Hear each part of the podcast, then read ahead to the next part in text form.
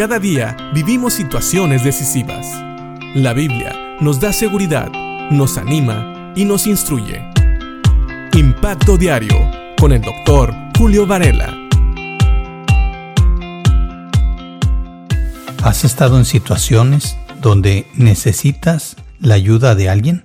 Alguien que te ayude a saber qué hacer y buscas el consejo de personas que piensas te pueden ayudar a tomar una decisión que te lleve al éxito de lo que estás pensando o lo que quieres hacer. Sí, muchas veces nosotros cuando estamos en un dilema buscamos realmente a alguien que nos pueda ayudar. Y es bueno saber que hay personas que realmente nos pueden dar un consejo sabio, un consejo que nos puede ayudar a tener éxito en la situación, el plan, el proyecto o el negocio que estamos pensando. Nunca es malo pedir consejo, y menos si lo pides de personas que sabes tienen la experiencia o la capacidad de darte un consejo que realmente te va a ayudar.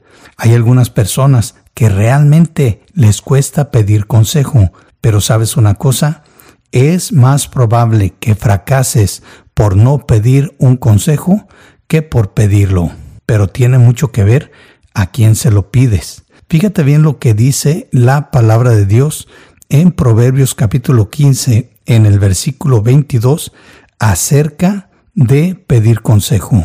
Dice este versículo en la nueva traducción viviente, los planes fracasan por falta de consejo. Muchos consejeros traen éxito. Si nosotros leemos este versículo en la versión más conocida, que es la versión Reina Valera, dice, los pensamientos son frustrados donde no hay consejo, mas en la multitud de consejeros se afirman. La nueva versión internacional dice, cuando falta el consejo, fracasan los planes. Cuando abunda el consejo, prosperan. Si te fijas en estas tres diferentes versiones, la idea es la misma. Es bueno tener consejo y de hecho, cuando abundan los consejeros, muy probablemente los planes van a prosperar. Por lo contrario, cuando falta el consejo, los planes van a tender a fracasar. Otra vez, creo que la Biblia aquí obvia que vamos a pedir el consejo de personas sabias, el consejo de aquellos que temen a Dios, el consejo de aquellos que tienen la experiencia necesaria y el conocimiento para darnos realmente un consejo que nos va a ayudar, que nos va a llevar al éxito. Así que no tengas miedo de pedir consejo. Y me gusta que la Reina Valera dice que en la multitud de consejeros, o como dicen estas versiones, cuando abunda el consejo, cuando hay abundancia de consejeros y de consejo bueno, entonces es muy probable que vas a tener éxito.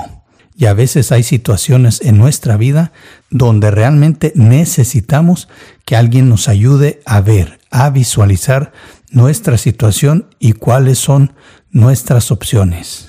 Así que piensa en esto y la próxima vez que necesites consejo, no dudes en buscarlo, porque es más probable que falles por no tener consejo que a que falles por tener consejo.